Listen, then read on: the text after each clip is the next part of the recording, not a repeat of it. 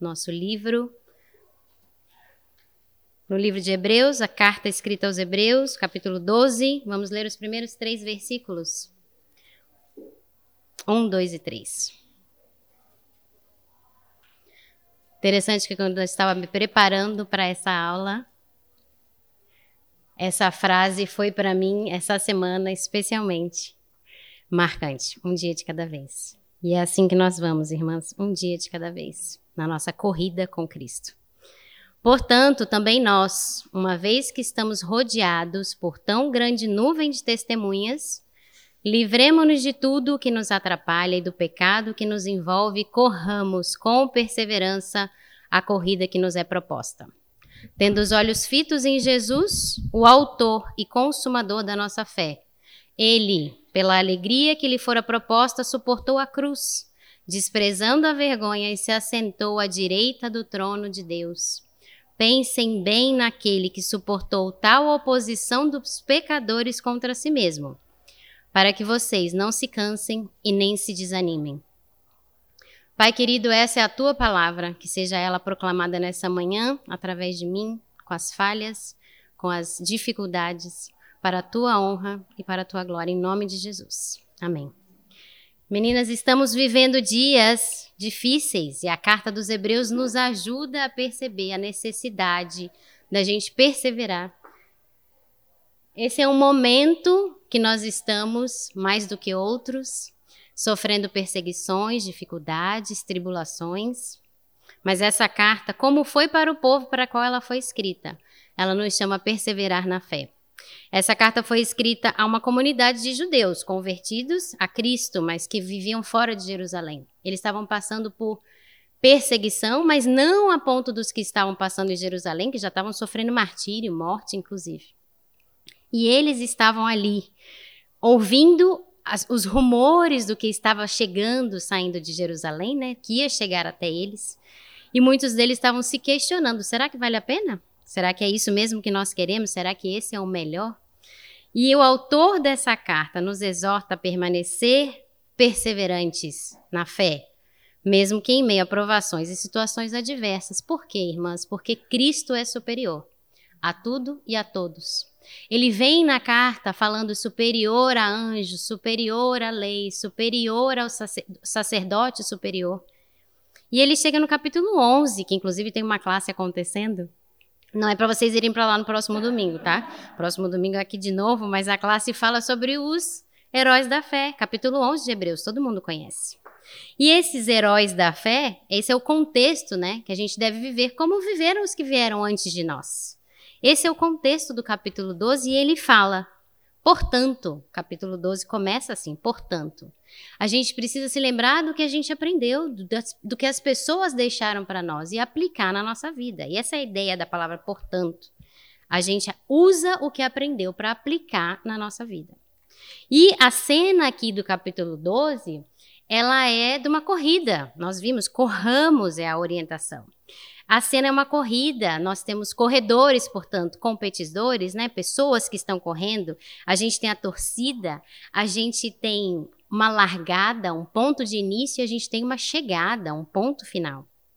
A gente tem é, líderes, a gente tem pessoas ao redor. Mas a corrida, muito mais, eu agradeço a presença da Débora aqui, para mim, vou usar direto de ilustração aqui, nos lembra o esforço.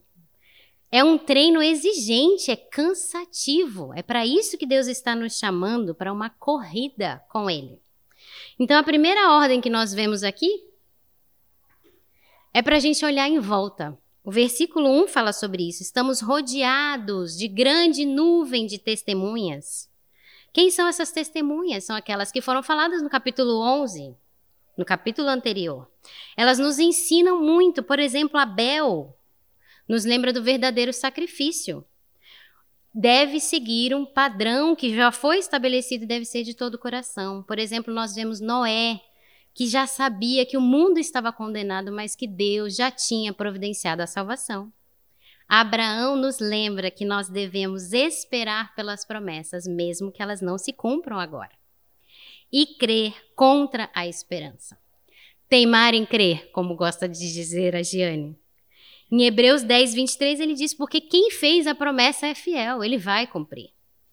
Moisés nos lembra que a gente precisa abrir mão do status, dos benefícios, das riquezas, da nossa posição para seguir a Cristo. Exige negação. Minhas irmãs, para quem nós temos olhado, quem tem sido a nossa referência de fé? Aquelas que na primeira dificuldade já fraqueja, já duvida, já questiona a palavra de Deus?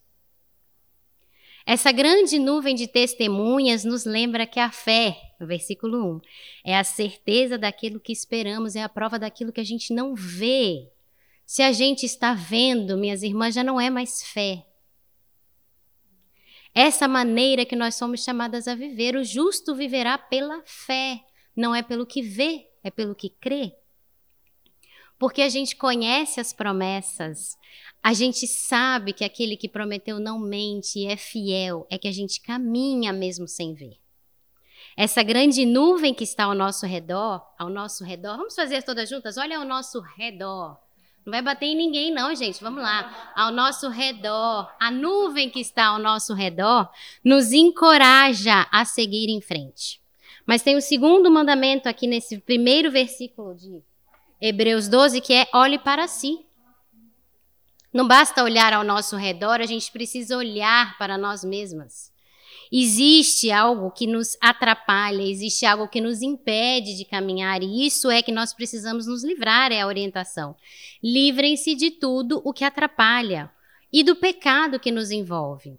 A ideia aqui é que sobre nós a gente coloca um peso. E sobre nossos pés, ao redor, a gente coloca o pecado, a gente permite que o pecado nos arrodeie. Imaginem nós, gente, um corredor com uma mochila gigantesca pesada nas costas e com correntes nas pernas. Ele não vai conseguir cumprir a corrida plenamente como ele poderia. Então a ordem aqui é: livre-se do peso e do pecado que nos impede de fazer uma corrida coerente, uma corrida frutífera. E o que, que é o peso aqui? São os impedimentos da nossa vida, qualquer coisa que nos impeça. Naquela época daquela carta, que era comum os jogadores serem só homens, né, os competidores serem só homens, eles corriam nus, para que nada os impedisse de fazer a corrida de uma maneira melhor e satisfatória. Esses leitores estavam acostumados com essa, essa ilustração e isso para eles era claro, não dá para correr carregando alguma coisa que nos impeça de caminhar, de ir para frente. Nessa época, o peso que estava sendo colocado sobre eles era a lei judaica. Eles não estavam entendendo que o sacrifício de Jesus era o suficiente. Eles estavam ainda assim colocando a necessidade de cumprir com o que a lei judaica exigia. Eles não entenderam a suficiência da obra de Jesus. E eu pergunto a vocês agora, queridas, o que tem atrapalhado a nossa corrida? Quais são os impedimentos, quais são os pesos que a gente tem permitido que a gente mesmo carregue conosco. O que tem sido um impedimento para você, se você não conhece a palavra de Deus, você não pode ter fé para caminhar por, por fé. Porque a fé vem pelo ouvir e ouvir a palavra de Deus. Ouvir a palavra de Deus é o fundamento para que a nossa fé seja desenvolvida. Queridas, o que tem sido um impedimento para você pode ser o seu estilo de vida, o seu trabalho, Pode ser a posição que você coloca os seus filhos, o seu marido, acima do Senhor. Coisas legítimas, não estou dizendo nada sobre o nosso trabalho, sobre a nossa família, mas são coisas que são dignas em si, mas que podem ser um peso para a nossa caminhada, dependendo de nós colocamos, como nós colocamos ela diante do Senhor. Isso é cada uma de nós que faz a análise, isso fazemos diante dele mas também livramos-nos da mochila pesada, né? Do peso que nos impede. Precisamos nos livrar do que nos enreda, do que está ao redor dos nossos pés, o pecado. Especificamente em Hebreus, ele está falando do pecado de achar que existe mais alguma coisa que a gente precisa fazer, existe mais alguma ritual que a gente precisa cumprir. Mas pode servir para nós hoje em dia para qualquer pecado que a gente acalenta, aqueles pecados que a gente não se importa tanto assim. Por exemplo, a ansiedade. Temos uma ordem expressa para nós na Bíblia. Está lá em 1 Pedro 5. Quem se lembra? Falem comigo, a gente se lembra. Lancem sobre ele toda. Porque ele tem cuidado de vocês. A gente tem uma ordem expressa para não ocupar a nossa mente com coisas que tiram a nossa energia, porque nós não temos o controle de todas as coisas. Deus está cuidando de nós e Ele tem nas mãos dele toda a bondade e sabe exatamente o que a gente precisa. O que, que tem sido o pecado que nós acalentamos também? O medo? Medo de sofrer? Medo de morrer? O medo do amanhã? 1 João 4,18, todos podemos falar juntos: no amor não há medo, pelo contrário, o perfeito amor todo o medo, porque o medo supõe castigo. Aquele que tem medo não está aperfeiçoado no amor. O que tem sido nosso pecado, minhas irmãs, a insatisfação. O que tem, o Deus que tem cuidado de você tem dado tão graciosamente todas as coisas. Visto que a gente não merece nada, a gente sempre tem mais do que a gente merece. E a gente sempre fica, mas eu quero mais. Eu quero outra coisa. Filipenses 4, 12 e 13, vamos juntas. Aprendi o segredo de viver contente em todas as situações, por quê? Porque eu tudo posso. São pecados que a gente deixa enredar os nossos pés e não permite que a gente faça a corrida como plenamente a gente pode. A primeira vez aqui hoje que vocês vão ver a gente falar, alguém falar que a gente deve se livrar do PP. Peso e pecado só atrapalham a nossa corrida. Nesse caso, o peso e o pecado é que vão atrapalhar a nossa corrida. Vimos que nós precisamos, então, juntas, olhar ao nosso redor, olhar para si mesmo. Nossa, eu tenho tantas acompanhantes aqui. Até o final todo mundo vai fazer, senão não libero para o café. Visto que a gente precisa olhar ao redor, a gente olha para nós, o que, que a gente faz então agora? O versículo continua, versículo 1. E corramos com perseverança a corrida que nos é proposta, tendo os olhos fitos em Jesus, o autor e consumador da nossa fé. O que, que é a ordem agora? Olhe para si, já pulei? Olhe para Jesus. Aqui nós temos duas ordens, eu vou explicar mais para frente. A gente corre enquanto a gente olha. Mas a gente tem gente, a gente tem gente, temos pessoas, a gente tem o hábito de remoer os nossos pesos e os nossos pecados. Ó céus, ó vida, né? Aquela ilustração. Se a minha vida não fosse assim, eu poderia fazer isso. Se eu não fosse tão pecador, eu poderia fazer aquilo. Trate o peso, tire a mochila. Trate o pecado e corra. Essa é a ordem que a gente recebe. Corra como? Com perseverança. Vão ter dificuldades, vai ter a tentação de desistir, mas não necessariamente a gente precisa ir em velocidade, mas a gente precisa avançar. Um pouco de cada vez. Hoje melhor do que ontem. Não podemos ficar paradas. Olhe para a sua vida dois anos atrás, o quanto você tinha de relacionamento e de conhecimento do Senhor, e olhe agora. É para frente que nós caminhamos, a gente não pode permitir que o peso e o pecado nos enrede, nos permita não caminhar. Corra com perseverança a corrida que é proposta. Minhas irmãs, não foi você que escolheu a sua corrida, mas o Deus bondoso e soberano escolheu ela para você. Ele propõe ela para você, ele coloca diante de você com todas as suas especificações, com toda a sua história, suas características, as habilidades que ele deu para você, os dons que o Espírito Santo lhe concedeu. Não temos todas a mesma corrida, mas todas fomos chamadas a correr com perseverança. Pensando nessa ilustração, eu me lembro de um provérbio africano e eu vou ler para vocês o provérbio diz assim: Toda manhã na África, a gazela acorda. Ela sabe que ela precisa correr mais rápido do que o mais rápido dos leões para então sobreviver. Toda manhã na África, um leão acorda e ele sabe que ele precisa correr mais rápido do que a mais lenta das gazelas, senão ele morrerá de fome.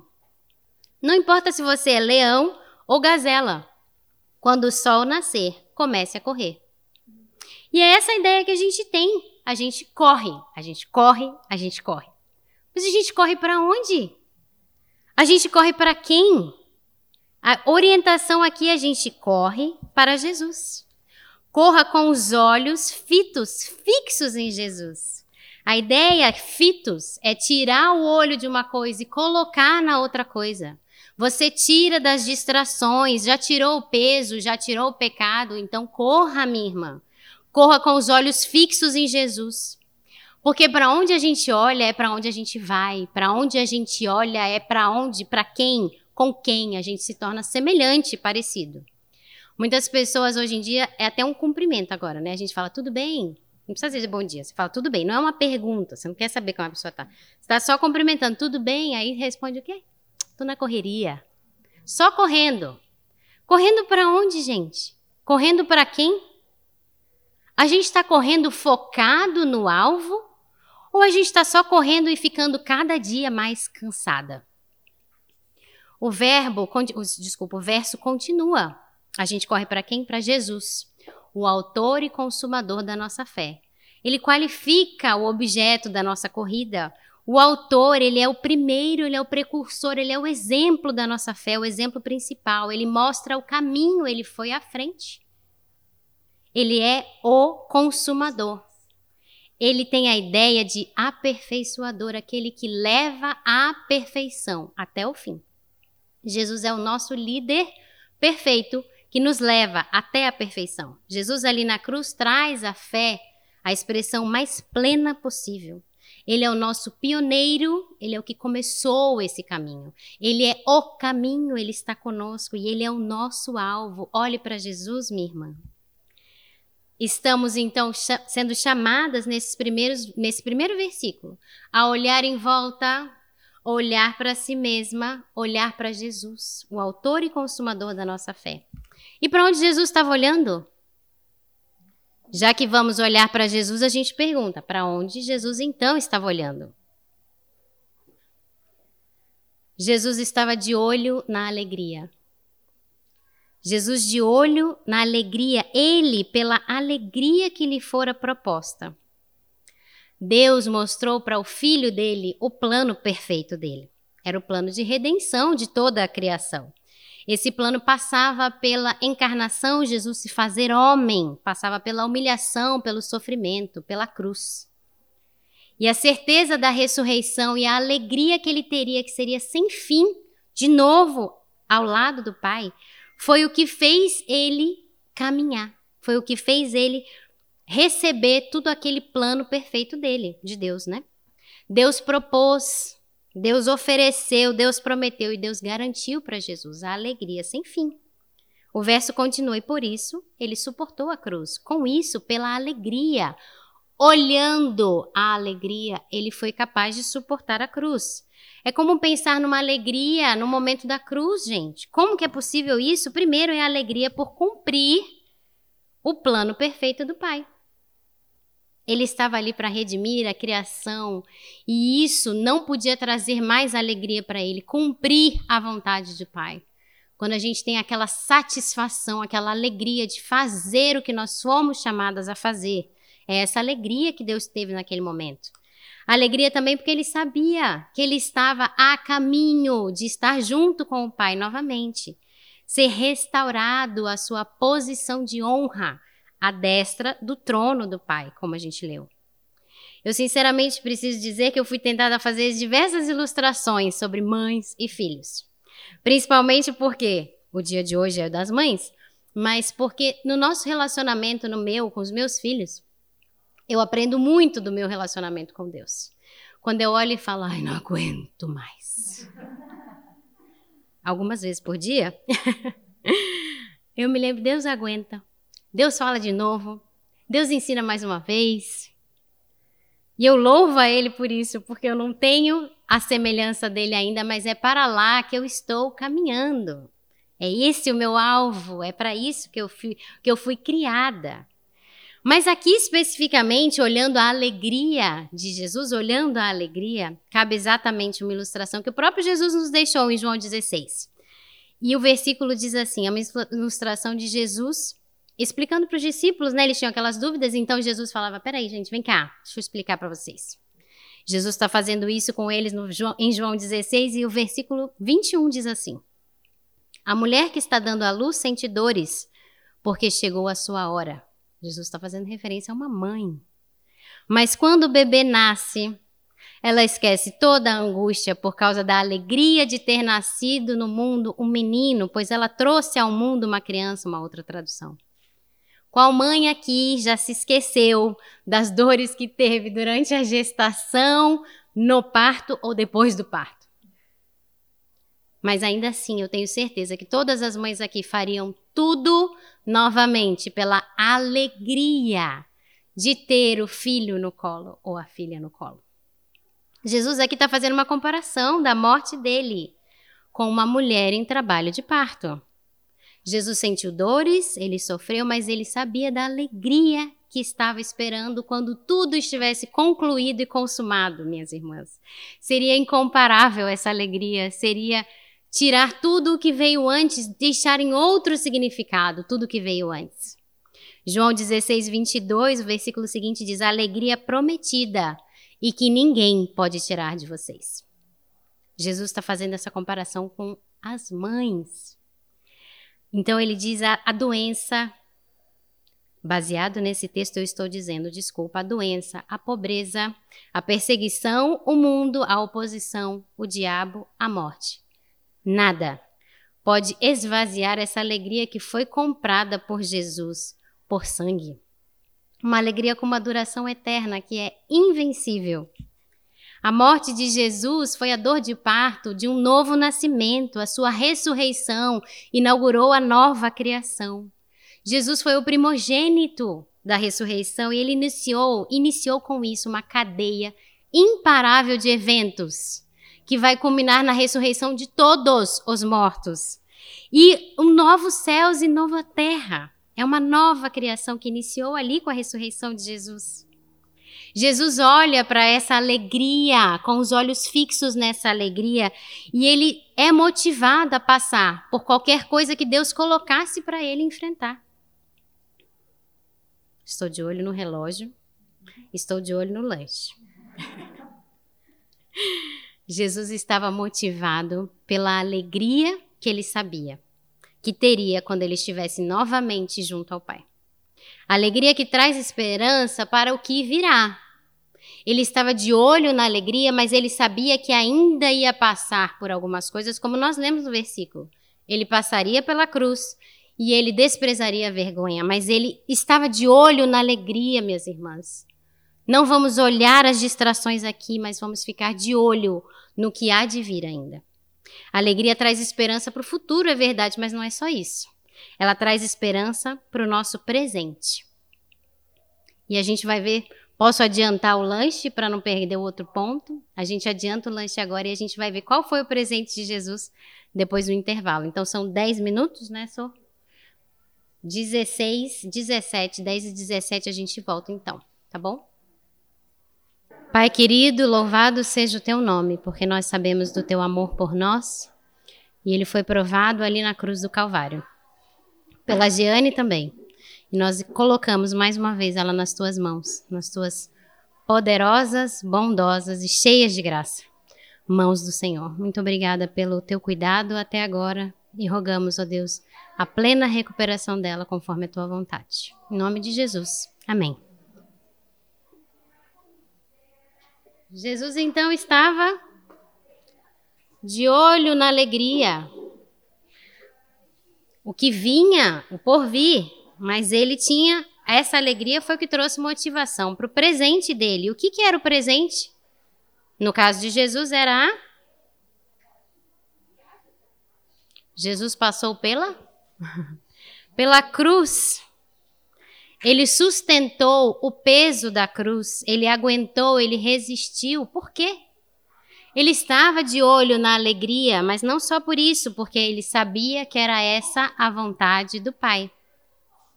Jesus sabia também que a cruz era passageira, era temporária. Ele não ia parar ali, ele ia passar pela cruz. E ele sabia que Deus, por ser essa a vontade dele, daria para ele a graça e o poder que ele precisava para passar por aquilo agradando ao Pai.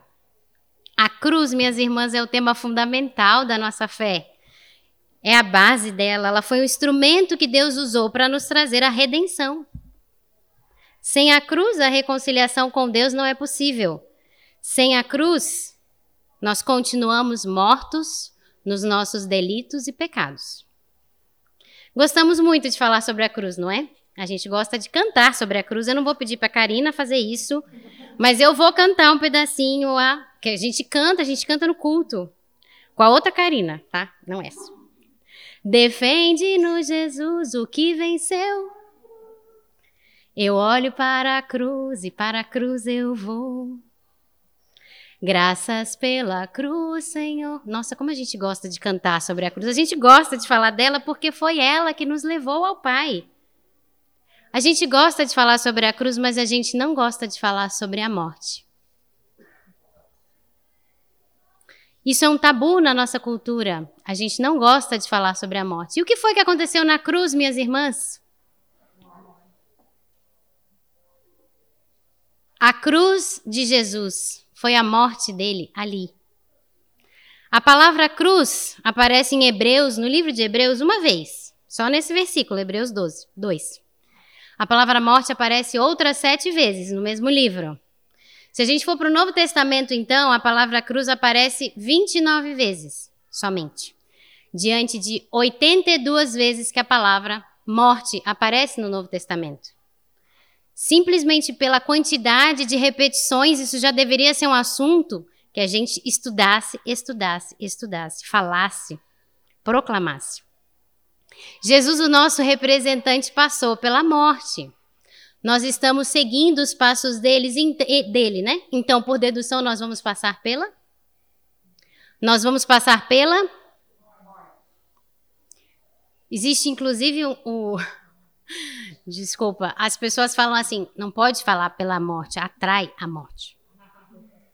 Por que, que a gente tem tanta dificuldade com isso? A gente está rindo de nervoso, né? Eu sei. Por que, que a gente tem tanta dificuldade com a morte nos nossos dias? Eu trouxe aqui quatro razões por quê. A primeira delas é porque a medicina moderna, a ciência, trouxe para a gente uma falsa ilusão de que a gente adia a morte. Antigamente, as pessoas morriam de febre. As mães morriam no parto. As crianças morriam antes de completar um ano. A morte era familiar para as pessoas. Hoje em dia, não. As pessoas estão nos hospitais para morrer. Quem foi aqui que já conviveu com a pessoa nos últimos dias ou nos últimos minutos de vida dela aqui? É difícil você achar uma pessoa que encontrou, que conviveu, né? Estava ali quando a pessoa deixou este mundo. A medicina nos trouxe a falsa ilusão. E a gente acha que a gente não precisa se preparar para isso. A gente acha que se a gente não falar sobre isso, nada vai acontecer. Todos os nossos dias, minhas irmãs, estão contadas. Eu queria usar a Valkyrie aqui para me ajudar nessa referência, porque eu sei que é um versículo muito marcante para ela, como é para mim.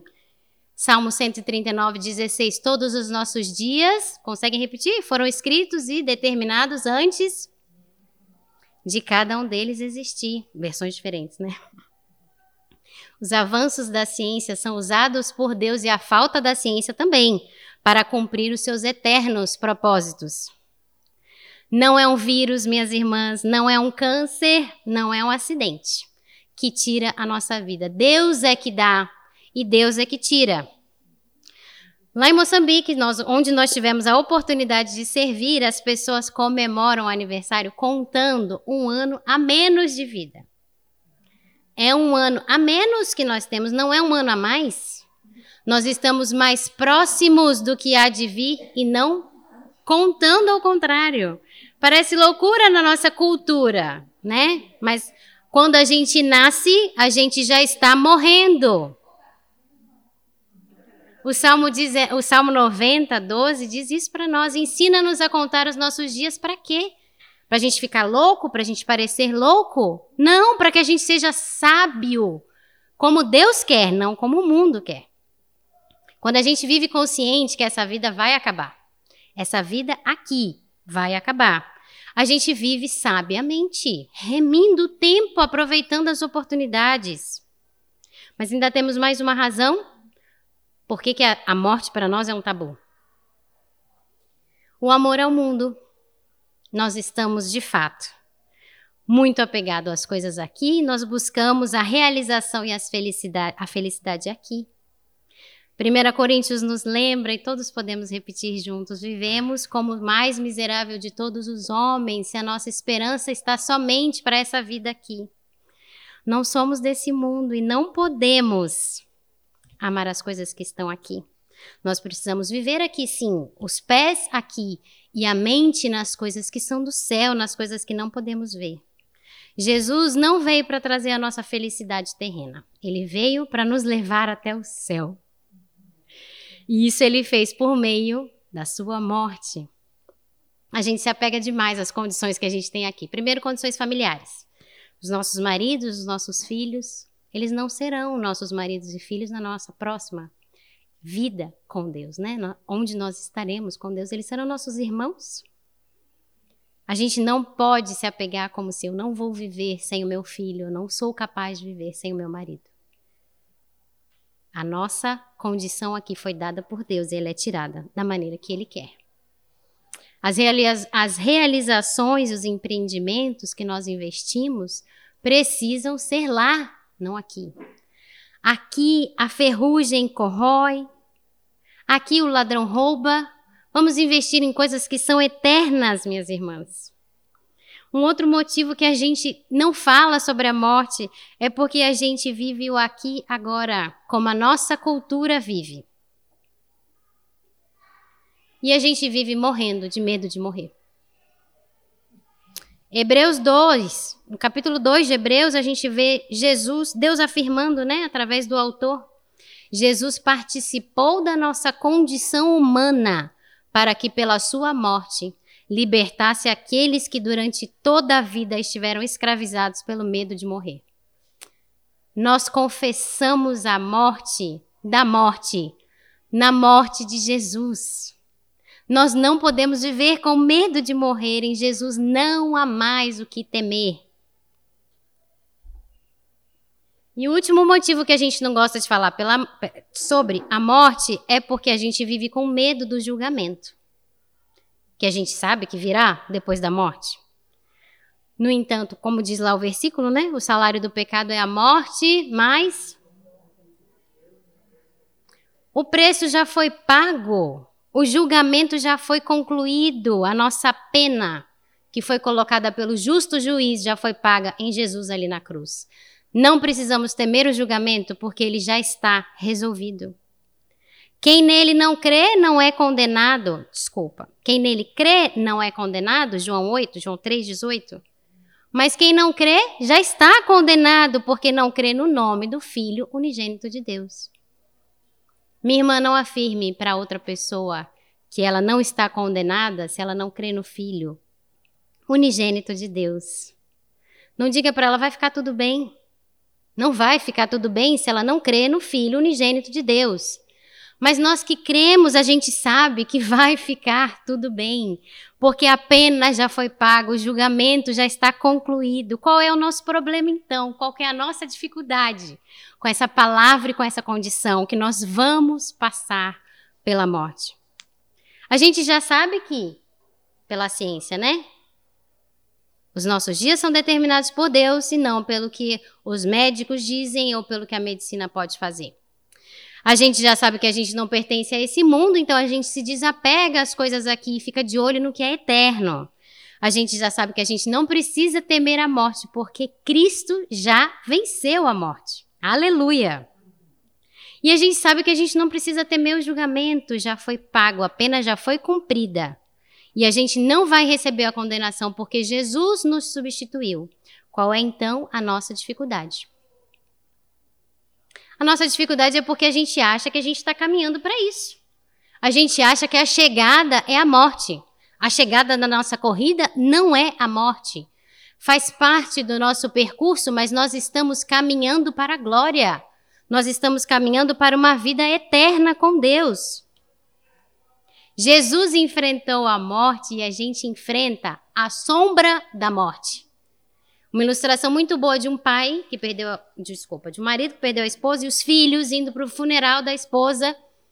E passou um caminhão, eles estavam parados no sinal, parou um caminhão do lado e fez sombra para eles no carro. Então o pai virou e falou: Vocês preferem ser atropelados pelo caminhão ou pela sombra do caminhão?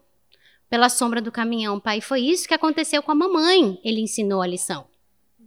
Jesus foi atropelado pelo caminhão, nós só vamos passar pela sombra do caminhão. Jesus enfrentou a morte e venceu, nós vamos passar pela sombra da morte. Porque a condenação já foi feita. A gente já recebeu em Jesus a, a pagamento pela condenação que era a nós devida. Minhas irmãs, não são as guerras e as pandemias que aumentam o número de mortes. Sempre houve uma morte para cada uma de nós. Sem exceção. A morte está no percurso da nossa corrida. E aqui eu quero abrir um parêntese grande e sair um pouquinho de Hebreus e falar um pouquinho de como então a gente deve lidar com a morte. Lá em 1 Tessalonicenses. 1 Tessalonicenses 4, 13 a 14. Inclusive, fazendo propaganda aqui, quem quiser ouvir muito mais sobre isso, especificamente sobre esse assunto, o Hagai publicou uma série de três vídeos sobre luto e fala um pouco, fala bastante sobre isso. Depois podem procurar aí nas redes sociais. 1 Tessalonicenses 4, Paulo diz para a gente: Não quero que vocês sejam ignorantes como aqueles, sobre aqueles que dormem, para que vocês não se entristeçam como aqueles que não têm esperança. A primeira ordem aqui é se entristecer. A morte não é natural, não era para ser assim. O salário do pecado é a morte, vocês mesmas falaram. Isso é resultado do pecado. Não fomos criados para morrer, fomos criadas para permanecer. Isso é triste. Isso é difícil, é sofrido. Jesus, quando ele foi ressuscitar Lázaro, ele sabia o que ele ia fazer. Ele ia trazer Lázaro de volta à vida. E o que foi que ele fez? Ele chorou, gente, porque não era para ser daquela maneira. A criação não foi criada para perecer, mas para permanecer. Apesar de Jesus saber o que ele ia fazer, ele ainda assim se entristeceu. Mas tem mais uma ordem aqui: a gente se entristece sim, plenamente, mas com esperança. Nesse evento ainda, quando Jesus foi ressuscitar Lázaro, ele sabia que a única forma dele matar a morte de Lázaro era ele mesmo se colocar ali no lugar dele. Ele substituiu Lázaro, substituiu você, substituiu a mim na morte. Ele redimiu nele mesmo toda a criação. Jesus venceu a morte e a gente vai participar dessa ressurreição também com ele. Essa é a nossa esperança. Que tipo de esperança é essa que crê contra a esperança? Que teima em crer? É uma esperança pessoal, nós não seremos lá no céu como uma gota que volta para o oceano e todo mundo é igual. Espiritualmente só viveremos. Não, nós teremos, seremos reconhecidos pessoalmente, individualmente como quem nós somos e seremos, além de plenamente conhecidos, como aqui não somos ainda, seremos plenamente amadas e aceitas. Não só pelo Senhor, que já faz isso por nós, né? Nos conhece plenamente e ainda assim plenamente nos ama, seremos também uns, pela, uns pelos outros. Essa esperança também vai ser material. Ela não vai ressuscitar só o espírito, mas ela vai ressuscitar a carne e teremos um novo corpo glorificado que não se deteriorará. Deteriorará. A gente não vai ter ruga, minhas irmãs. A gente não vai cansar. A gente vai comer, a gente vai andar, a gente vai cantar. A gente vai amar plenamente. A semelhança de Jesus, como aconteceu depois da sua ressurreição. Ele estava aqui e ele é o exemplo, né? Como tudo. Mas essa esperança também é uma esperança com o Senhor com o Senhor, uma comunhão perfeita com o Senhor. Tantas coisas atrapalham aqui a nossa comunhão com o Senhor e lá será perfeitamente plena, será face a face. Não vai ser vídeo chamada, vai ser assim, ó, presencial. Se a gente não tem o anseio, o desejo de estar onde o nosso Senhor está, talvez ele não seja de fato o nosso Salvador. Essa esperança também é uma esperança garantida. Não é pelo que eu faço. Foi pelo que Jesus fez por mim. E isso só enche o meu coração de gratidão, porque qualquer coisa que eu pudesse fazer não conseguiria garantir, tira esse peso da, da obrigação e coloca gratidão em nós pelo que Jesus já fez. Não por merecimento, mas pela gloriosa graça do nosso Senhor. Aleluia. Uma ilustração muito boa, minhas irmãs, que eu recebi e compartilho é que nós estamos todos na sala de embarque, todos com o mesmo destino eterno. Todos aqueles que creem no nome do Filho unigênito do Pai. Todos temos o mesmo destino. Com alguns, nós compartilhamos algum pouco tempo enquanto nós estamos esperando o nosso voo. Com outros, nós compartilhamos mais. Mas todos estamos indo para o mesmo lugar. Todos estamos esperando a nossa chamada. E lá, no nosso destino, ficaremos eternamente. Se o tempo aqui é bom, se o tempo aqui é bom que nós estamos convivendo, a gente consegue imaginar como será lá, na esperança que temos no que há de vir. Fechando esse grande parêntese, eu volto para Hebreus e a gente vai de novo continuar, né? Continuar olhando o que foi que Jesus olhou. Jesus olhou a alegria. Jesus suportou a cruz. E ele fez mais uma coisa. Ele desprezou a vergonha. Primeiro a gente tem que entender o que a palavra vergonha significa.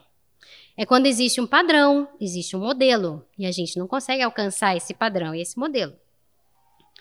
Quem estabelece de fato o padrão e o modelo, quem estava inclusive no último retiro de mulheres, a Hendrika falou muito sobre isso, quem estabelece o padrão é Deus. Jesus estava fora dos padrões de Deus, minhas irmãs. Ele estava fora dos padrões do mundo, não do padrão de Deus. Ele cumpriu plenamente a vontade de Deus. E ele estava desconsiderando a vergonha, porque isso não era relevante. A opinião do mundo não pode ser relevante para nós da mesma maneira. Quantas vezes a gente está de olho no que o mundo propõe para a gente, no padrão que ele estabelece? Jesus não estava de olho nisso. Ele desprezou o padrão do mundo, porque ele sabia que o padrão de Deus era infinitamente superior ao que ele podia ter de satisfação e realização com o mundo. Quando a gente foca no padrão do mundo, a gente perde o mundo e perde Deus, porque a gente não consegue agradar. Porque a gente deve agradar a quem nos criou, quem nos formou assim.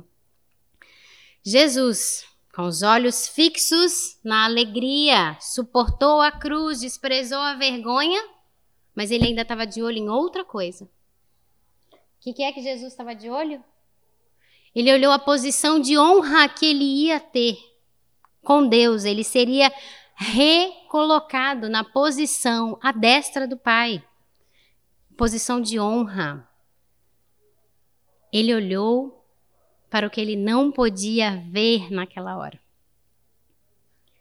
Muitas vezes a gente olha para histórias como Jó, José, né? E a gente vê, são histórias clássicas de sofrimento, e a gente corre com a história, né? Ah, eu quero chegar logo no fim. Eu quero chegar logo quando José é colocado na sua posição, numa posição de honra. Ou de Jó, quando depois ele recebe tudo de volta e os filhos e as três belas filhas mais belas do mundo.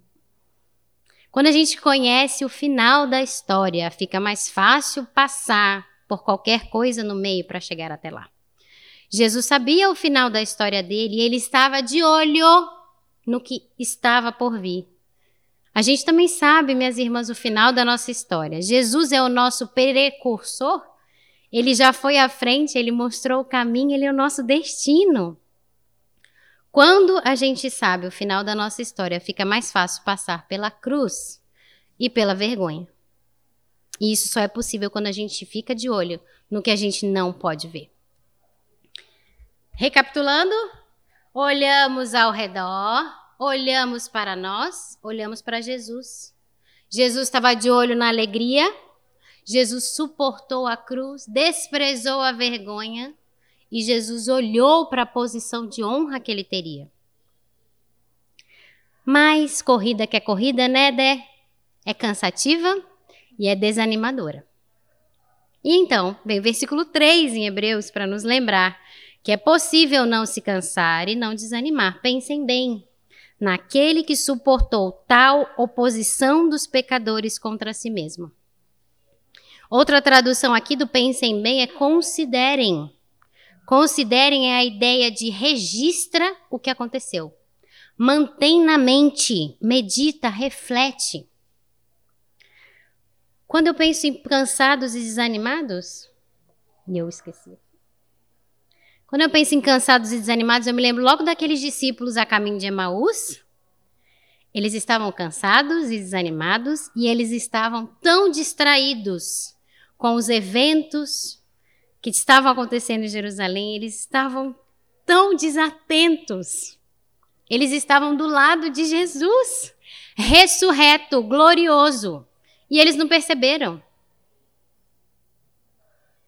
O que, foi que Jesus fez com eles? Os levou às Escrituras. O que foi que desde Moisés as Escrituras falavam sobre o Cristo e o que aconteceria com Cristo? Quando a gente volta para a palavra de Deus, minhas irmãs, e considera, pensa bem no que em Jesus, aquele que suportou Tal sofrimento por, por nós é possível a gente não cansar e não desanimar.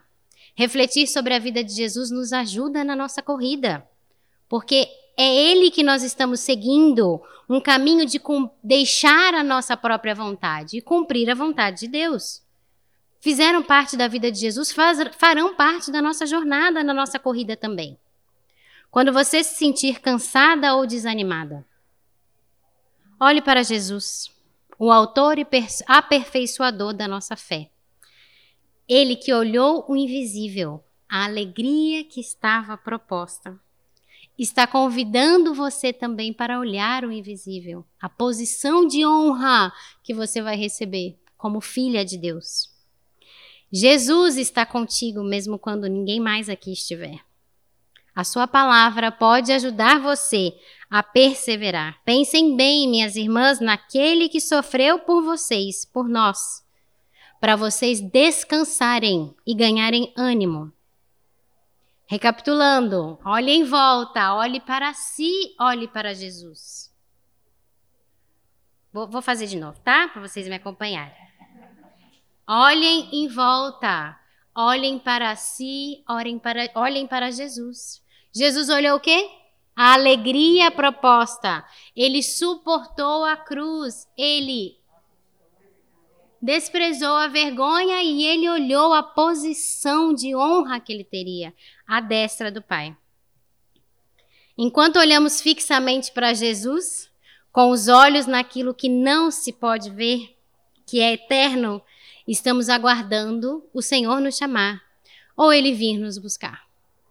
Quem me conhece sabe que eu sou movida à música. E eu não poderia deixar de cantar, junto com vocês, uma música que fala um pouco sobre isso. A gente vai cantar só um pedacinho. É da Raquel Novaes, a tradução. Todo mundo vai lembrar. E vai nos ajudar a lembrar também. Que é para lá que nós estamos caminhando. Não há mais culpa, o medo atroz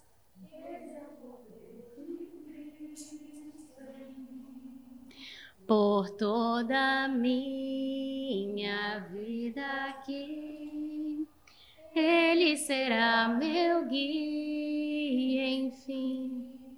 Nenhum poder do inferno irá das suas mãos me afastar até voltar ou me chamar em Cristo eu vou permanecer até voltar ou me chamar. Em Cristo eu vou permanecer. Amém.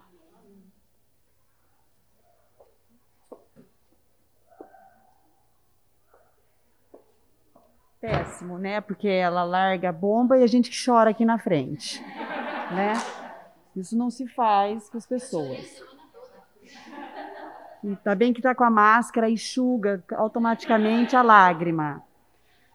Eu quero agradecer, né? Que refrigério, como a palavra de Deus é viva, ela é eficaz, ela é divinamente né, inspirada e proveitosa para ensinar, repreender, corrigir, instruir em justiça, para que nós, né, o homem de Deus, tenha capacidade e pleno preparo para realizar toda boa obra. E isso é o que a gente provou hoje de manhã, né? A gente provou que a Clarissa foi usada para nos inspirar, né? Por meio da palavra, porque ela é um instrumento de Deus. Tá? Eu quero agradecer, orar, né, para a gente encerrar essa manhã, para a gente levar isso ao longo da semana, das nossas caminhadas que vão continuar, né? Os nossos desafios aqui é gostoso, olha, tá todo mundo paradinho ouvindo, né? Os desafios, gente, são contínuos e é combatido com a palavra de Deus, tá? É, quero agradecer a Clarissa, Ministério de Mulheres, para variar, ama um presentinho. E eu quero agradecer pela presença dela, pelo né, Dia das Mães, para que a gente possa realmente florescer, né? A qualquer pessoa que esteja ao nosso redor e mostrar que a nossa corrida a gente não para, a gente está olhando para Cristo. Tá bom? Obrigada, Senhor, pelo dia de hoje. Obrigada por mais essa alegria, Senhor, de estarmos aqui reunidas pela vida da Clarissa, porque o Senhor a usou, Pai, para realmente nos alertar e quanto nós precisamos disso. Ser alertadas pela tua palavra, para que a gente possa continuar essa corrida, Senhor, com o propósito correto correndo por quem realmente se sacrificou por nós. E que sejamos realmente mulheres que amam ao Senhor no dia a dia, na vida prática, na nossa família e para aquelas que realmente vêm questionar a razão da nossa fé. Muito obrigada pelo dia de hoje e que o Senhor nos guarde, guarde a nossa mente e o nosso coração, para a gente não pecar contra Ti. Em nome de Jesus, amém. Bom domingo, meninas.